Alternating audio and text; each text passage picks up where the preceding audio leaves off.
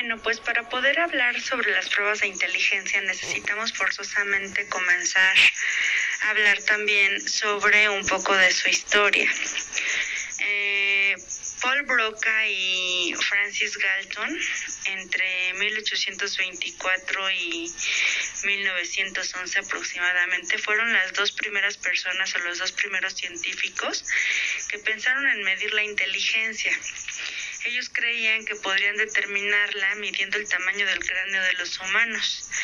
Pensaban que cuanto mayor fuera el cráneo, más lista sería la persona, ¿no? Pero pues bueno, son pensamientos que se tienen de acuerdo a la época aproximadamente al mismo tiempo, un, un científico que se llama Wundt, entre 1832 y 1920, seguramente han escuchado hablar de él o han estudiado un poco su historia, empleó un método que se llama introspección, que es la capacidad humana de reflexionar sobre sus propios pensamientos para poder medir precisamente la inteligencia.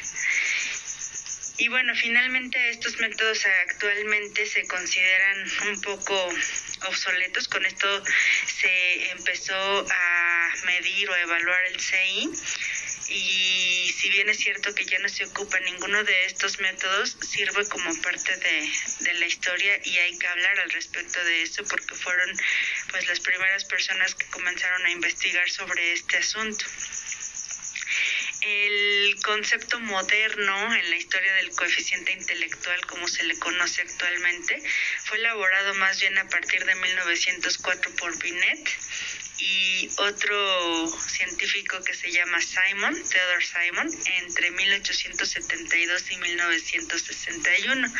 Ellos elaboraron una prueba que les permitió distinguir a los niños con el denominado en aquel entonces y malamente retraso mental de los niños con una inteligencia normal, entre comillas. Sabemos que estos términos actualmente no están permitidos y no debemos ocuparlos, sin embargo son los que ellos ocuparon. El resultado fue el test de CI de Simon Binet. Este consiste pues en varios componentes como el razonamiento lógico, eh, buscar rimas de palabras, nombrar objetos, ¿no? Actualmente se sigue ocupando. Eh, la puntuación de este test del CI en combinación con la edad cronológica del niño es como proporcionan la información sobre su desarrollo intelectual. Pero bueno, aquí evidentemente tampoco estamos hablando sobre si el niño es retrasado o no con respecto a otros niños, ¿no? Estamos hablando del nivel de aprendizaje. Por eso en, anteriormente, en esta época, se calculaba ese coeficiente intelectual con respecto a la edad cronológica eh, multiplicada por 100. Este test, pues sí, sí llegó a tener su, su éxito, este, pero pues al final el concepto sobre el cual se basa tampoco es como pues de los más eh, que se ajustan a nuestra a nuestra realidad y a nuestra actualidad. A principios de 1900, algunos psicólogos académicos y políticos buscaban una manera de jerarquizar las oportunidades educativas y de poder eh, agrupar a la población como de manera general. ¿Qué quería decir esto? Que los que estuvieran en los estratos pues más altos recibirían una educación de mejor calidad. Esto quiere decir que entonces los que estuvieran en situaciones inferiores pues definitivamente no iban a tener eh, acceso a ningún tipo de, de educación. Eh, la prueba de Terman, que es la que nosotros vamos a ver en esta semana, una de ellas, pues, le sirvió para poder concretar este, pues, este sistema que estaba propuesto a principios de 1900. Y en 1916 publicó Terman una revisión de la escala previa de la que les acabo de comentar, que es la de Binet. Y Simon en donde se clasificaban los niños de acuerdo a sus capacidades cognitivas para poder resolver pues los ejercicios que requirieran algún tipo de habilidades matemáticas lógicas, así como lectura, razonamiento y adaptación, ¿no? Aquí lo que eh, lo que estamos entrando es que bueno, como estamos observando en parte de la historia de las pruebas de inteligencia, se ha pasado como por varios mm, métodos de acuerdo a algunas características específicas de lo que se creía que era la inteligencia. Realmente, ¿qué es lo que miden estas pruebas de inteligencia? Eso es lo que nos compete a nosotros el día de hoy. Para, por principio de cuentas, la inteligencia la vamos a definir como la capacidad de comprender, resolver problemas, ¿no? Bajo este contexto, eh, pues sí, algunos de estos autores sí cumplen con su cometido porque examinan la capacidad de las personas, pues para comprender algunas cuestiones que, que están planteadas en las pruebas y poder responder a los problemas que incluyen estas, estas pruebas, ¿no? La validez de estos instrumentos evidentemente no está cuestionada. Los contenidos, a lo mejor desde de un principio, pues sí fueron eh, cuestionados en el sentido de que se necesitaba pues observar qué era lo que eh, precisamente se estaba tratando de encontrar y mm, conceptualizar o definir dentro de lo que significa el CI. Eh, todas estas pruebas en su momento pues tuvieron altas y bajas, ¿no? Puntos fuertes y evidentemente sus áreas de oportunidad. Por eso es que constantemente se siguen actualizando y, bueno, al final siguen ocupándose como una herramienta para poder cuantificar lo que debe saber una persona para ser exitoso, a lo mejor en el aspecto académico, no así eh, pues como medir su conocimiento de forma creativa. Por eso es que también surgieron posteriormente algunas otras eh, evaluaciones o test que miden otro tipo de cuestiones, específicamente hablando de la inteligencia, el problema, los problemas con los que se enfrentaron o nos enfrentamos a principios del siglo XX, pues no son los mismos que se enfrentan al día de hoy, ¿no? Los que vivieron a lo mejor en esa época no tenían que preocuparse por cultivar algún tipo de alfabetismo digital, que es lo que ahorita a nosotros es lo que nos lo que más nos importa, así como nosotros en nuestro momento pues tampoco necesitamos en este momento aprendernos a lo mejor de memoria algunos números telefónicos, no tiene ningún sentido, ¿no? Eh, ya existen otras técnicas finalmente en donde tú dices, pues para qué utilizo mi memoria en, aprender esto si lo puedo tener a la mano por otros medios, ¿no? Entonces, si los retos son diferentes, las habilidades y las capacidades intelectuales para cumplirlos, pues obviamente también deben serlo, ¿no? Así como también, pues los criterios para medir, poder medir, pues estos retos o estas habilidades. Entonces, bajo estas nuevas necesidades, el mercado laboral del mercado laboral, las pruebas de inteligencia, pues ya no necesitan únicamente registrar aquella capacidad intelectual que va a ser o que fue en su momento mecánica, ¿no? De las personas, sino más bien nos vamos a poder enfocar, o es la idea, en áreas relacionadas con, pues, con ciertas habilidades que se les llama soft skills, por ejemplo, o power skills, ¿no? Eh, es en este momento pues muy necesario que aprendamos a medir y nutrir pues esas deficiencias educacionales en las áreas de eh, que existen como por ejemplo pues la inteligencia emocional la social y ver eh, que existen también otras habilidades más allá de lo que es únicamente el estándar educativo pues actual, ¿no? No se trata nada más de decir que existe un coeficiente intelectual o, cuatro o cinco inteligencias, mm, se trata de usar un conjunto de criterios que puedan definir que las personas verdaderamente comprenden las cosas y que podemos en este sentido construir algo que pueda diferenciar o llevarnos a diferentes condiciones a, diferentes condiciones pues cognitivas no se trata de encontrar ese equilibrio y no de separar eh, lo eficiente de lo deficiente. Ya no estamos en, en, la época ni en la edad de poder hacer ese tipo de, de distinciones que al final no nos llevan a ningún lado y lo que necesitamos es precisamente buscar ese equilibrio de lo que es capaz la persona de poder hacer con respecto a lo que tiene a su alrededor y en su entorno. Entonces, pues este es un breve una breve introducción hacia lo que son las pruebas de inteligencia, que son las que revisamos esta semana. Espero que esta información les haya servido y pues seguimos en contacto. Cuídense mucho. Hola, buen día, ¿cómo están? Pues eh, este podcast lo quiero hacer para que les dé un poquito de detalle acerca de lo que hay que hacer en el trabajo final. Eh, algunos de ustedes me parece que tienen algunas dudas con respecto a, la elaboración del mismo. Y bueno, eh, recuerden que ahí en, la, en los contenidos semanales, en la semana que nos corresponde, que es la 8, les entregué una carpeta en donde vienen dos archivos. Uno es el, una copia del fix contestado eh, y por la candidata y otro que es eh, son las instrucciones acerca de lo que necesito que me entreguen en como trabajo, ¿no?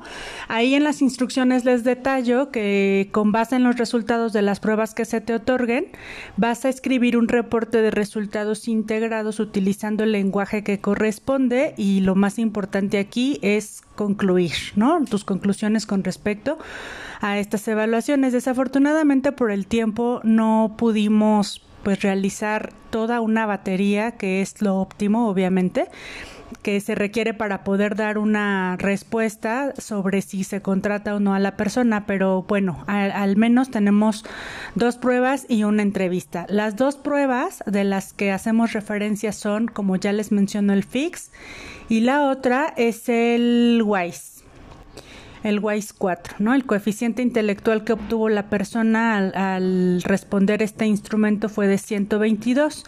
Ustedes lo que tienen que hacer en este sentido, por ejemplo, es colocar a qué se refiere que haya obtenido este coeficiente y qué implicaciones tiene para el puesto para el que está siendo postulada. ¿Vale? Eh, hay que utilizar un lenguaje técnico ejecutivo, ya saben que hay que evitar las palabras que no son necesarias en el reporte me van a agrupar, o lo importante es que se agrupe la información que se refiere a lo mismo, ¿sale? O sea, no podemos poner, por ejemplo, se, se aplicó el WISE y Virginia tiene 22 años y esto y el otro y aquello, y, más abajo a lo mejor, eh, y bueno, pues el coeficiente intelectual que obtuvo fue de 122 y la conclusión es esta y lo que se refiere al FIX es aquello otro. Entonces, por eso es que eh, aquí tienen que concentrar la información que se refiere a lo mismo, ¿no? En alguna parte también de este, mm, del archivo que les compartí, les indico cuál es el orden que debe haber ahí. Ustedes se pueden dar una idea de cómo concentrar la información que se refiere a lo mismo que es lo que les estoy tratando de explicar. Van a colocar la portada, donde ustedes ya saben qué datos debe contener una portada, nombre, la institución, su número de cuenta, etcétera, ¿no? La ficha de identificación del evaluado ustedes lo tienen también en sus contenidos semanales en los que corresponden a esta semana y bueno, la ficha de identificación del evaluado es precisamente los datos personales, la, edad, este, el nombre, eh, no sé, la dirección, el teléfono. Si hay algunos datos que ustedes no encuentran en la información que yo les di, no hay ningún problema, los pueden, los pueden proponer, ¿vale? Como por ejemplo el teléfono, no es algo que en este caso nos signifique algo importante, entonces no importa si ustedes colocan el teléfono que ustedes gusten. Después van a colocar cuáles son las pruebas administradas. En este, en este este caso son dos las pruebas administradas. En la información que yo les proporcioné en las diapositivas que seguramente ya tuvieron oportunidad de revisar, viene que para entregar este reporte ustedes tienen que hacer una pequeña y muy sencilla y breve eh, explicación de las pruebas que se están administrando. En este caso fueron dos, la de inteligencia y la de personalidad. Ahí van a colocar el nombre de la prueba, por ejemplo, FIX, qué es lo que evalúa, y en, a grandes rasgos, así como que las generalidades de la prueba, sin hablar todavía de los resultados. Después van a colocar la prueba de, inteligencia y también a grandes rasgos, no sé, el autor, qué es lo que mide, eh, las generalidades, vaya, de la prueba, ¿no? Posteriormente van a colocar una breve descripción de la candidata, ¿no?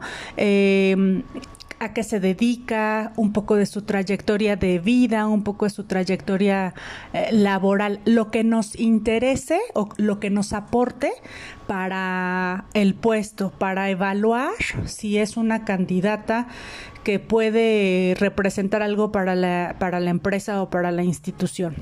Ya posteriormente entonces sí van a colocar los resultados de las pruebas. Entonces, ahí en, estos resultados van a colocar una breve síntesis de lo que se obtuvo, ¿no? Por ejemplo, en la prueba de personalidad FIX, ya ahí les menciono, ya está calificada de alguna manera y estamos enterándonos que la calificación global para el área de la responsabilidad es 1. ¿Qué se mide en el área de la responsabilidad? Eh, bueno, la percepción y el significado de la empresa y ante las situaciones inesperadas. ¿Qué van a hacer? Dar una breve descripción de lo que significa con respecto a lo que ustedes lean en la evaluación, en la prueba, en el fix que yo les estoy compartiendo, por qué obtuvo una calificación de uno y por qué no es como tan significativo esto, qué significa o qué representa que haya obtenido una calificación global 1 con respecto a esto. Entonces, con sus propias palabras, van a irse a los ítems que eh, representan este, esta área que es la responsabilidad y entonces van a hacer una interpretación muy breve, por supuesto, global de lo que significa el área de responsabilidad. Después pasamos a las relaciones interpersonales en donde obtuvo una calificación global 2. Acuérdense que el, 2 representa un conflicto, ¿no? Y el, el 1, la calificación global 1 representa que no pasa nada en esta área. Entonces ustedes de manera general me van a explicar por qué, por ejemplo, al revisar los ítems de las relaciones interpersonales, que es la segunda área que calificamos en el FIX, que significa ante el padre, ante la madre, ante la familia, ante el esposo o la pareja, vaya, ante la autoridad y ante personas externas, por qué eh, obtuvo una calificación global 2, ¿no? ¿Qué ustedes leen, qué ustedes interpretan de estos ítems para que podamos decir que existe un conflicto y por qué entonces brevemente ustedes ahí me ponen su opinión, ¿no? Lo que significa.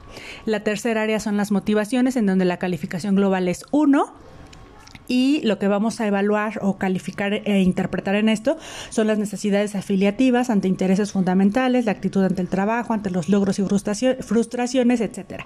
Y la última área es el concepto de sí mismo, en donde también obtiene una calificación global 2, que son los rasgos y las tendencias características, la percepción de sus habilidades y los temores y todo lo relacionado eh, al sexo. Entonces aquí ustedes me van a interpretar de acuerdo a los ítems y lo que la persona contestó, por qué eh, o por qué representa un conflicto, ¿no? Si lo podemos llamar de esta manera y qué implicaciones tiene para su contratación o si no tiene implicaciones para su contratación, ¿de acuerdo?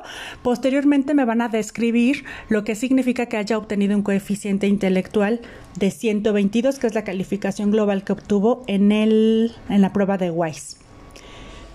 En la siguiente diapositiva de esta que yo, de, esta de este paquete que yo les estoy eh, mencionando, que son las instrucciones para la elaboración de su reporte, vienen cuáles son sus fortalezas y cuáles son las áreas de oportunidad. Con base en esas fortalezas y áreas de oportunidad que les estoy mostrando, ustedes van a elegir o ustedes van a describir cuál es como la interpretación o la conclusión a la que ustedes llegan de acuerdo con esto, hilándola, por supuesto, al, al puesto para el cual está este participando.